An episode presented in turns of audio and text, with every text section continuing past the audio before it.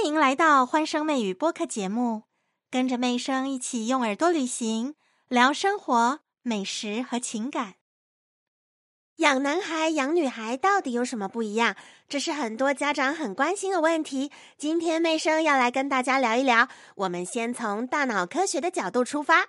一般来说，男孩的大脑在大多数功能的发育上都比女生更慢一点。比方说，男生会说话的时间比女生大约要晚一年，在幼儿园就可以很明显的发现这个状况。小朋友的发展速度呢，像认字的情况啊、语言量、语法的掌握，还有社交发展等等，女孩子都比男孩子好得多。这个要讲到大脑结构啦。我们人的左右大脑靠着一个东西把它连起来，这个东西叫胼胝体。那男孩子他们胼胝体的体积呢，比女生还要小。我们都知道，左右大脑半球各自掌握不同的功能嘛，所以女生可以把两边的半球能够更好的整合起来运用。主要有几个方向的不同，男孩子比较擅长抽象推理，女生呢擅长具象的推理。比如上数学课的时候，老师把题目写在黑板上，男生往往算的比女生更快。不过如果老师不是用写的，他是用教具，比方说他用算盘啊、串珠等等来进行计算。这个时候，女生算的就会比男生快。第二个呢，是在语言的运用上，女孩子的话比较多，而且语言的发展比较缜密快速，她们能够更好的表达自己。在逻辑跟证据方面，女生更善于聆听。一边上课一边抄写的时候，女生能够抓住更多的细节。男孩子比较难一边听一边抄写，他们总是会漏掉不少东西。家里有小朋友们的宝爸宝妈，你们有没有感觉说的很准啊？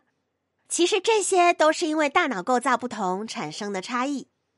男生的专注力比较难集中，他们很容易陷入一种无聊的状况。当他们感觉无聊的时候，就不会专心听课，还有可能会打扰别人上课。所以很多男生都被贴上顽皮捣蛋的标签嘛。男孩子对肢体活动的需求更大，尤其是在狭小的空间学习的时候，他们感觉没有办法动来动去，就很不舒服。因为男生的大脑需要借由不断的动来提神，还有呢，需要借此来控制跟释放他们的动能。那针对情绪教育呢，妹生有一点很重要的要提醒爸爸妈妈：传统的东方教育，我们都会认为教男生不要哭，跌倒了自己站起来，流什么眼泪要勇敢，不然怎么像男人？你的家庭或者你身边的人有没有这样的想法呢？我们都觉得女生哭很自然，但是呢，从大脑科学来说，男孩子的大脑其实更加脆弱，因为它当中呢有一些化学物质的含量跟女生不一样。比方血清素，它是一种很重要的神经传递物质，能够控制一些小动作，增强记忆力，给人带来一种快乐的感觉。可是男生大脑分泌血清素的效率天生就比女生低。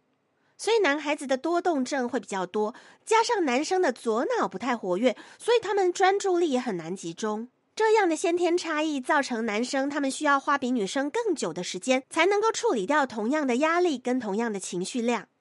以情绪系统来说，男生的情绪大脑运作真的是比女生低等。我们通过现代的大脑监测设备看到，女生呢，她们在有情绪的时候，大脑会迅速的把这个信息向上传递，送到大脑顶层的一些用在思考啊、化解情绪的脑叶当中。但是男生的大脑运作相反哦，他会把这些情绪的信息向下传输，送到边缘系统的下层。所以男生在情绪化的时候，他们通常很少倾诉，也听不进去任何的道理。到了青春期就更可怕喽。大概十岁开始，男生因为受到睾固酮的影响，他们的情绪啊会反复反复的起伏跌宕，不是沉默呢，就是很好斗。那像我们传统在养育男孩跟女孩的时候，都会有这样的差别。如果今天男孩子跌倒，我们会跟他说：“哎，没事吧？赶紧爬起来。”如果今天是女生跌倒，我们会说。哎，你没事吧？有没有受伤？哪里痛呢？来，过来，过来，妈妈看看。如果吵架的时候，你会跟男生说：“你去旁边冷静一下。”如果是女生的话，就会说：“你哭什么？我们要不要谈一谈？你想不想跟妈妈说？”了解男生跟女生在大脑上面的差别，相信各位宝爸宝妈会更了解应该怎么样教养小孩，改掉之前一些错误的观念，用更科学的方式来教养自己的宝贝。欢声媚语，我们下集见！现在就订阅专辑，可别错过最有趣的热点话题啦！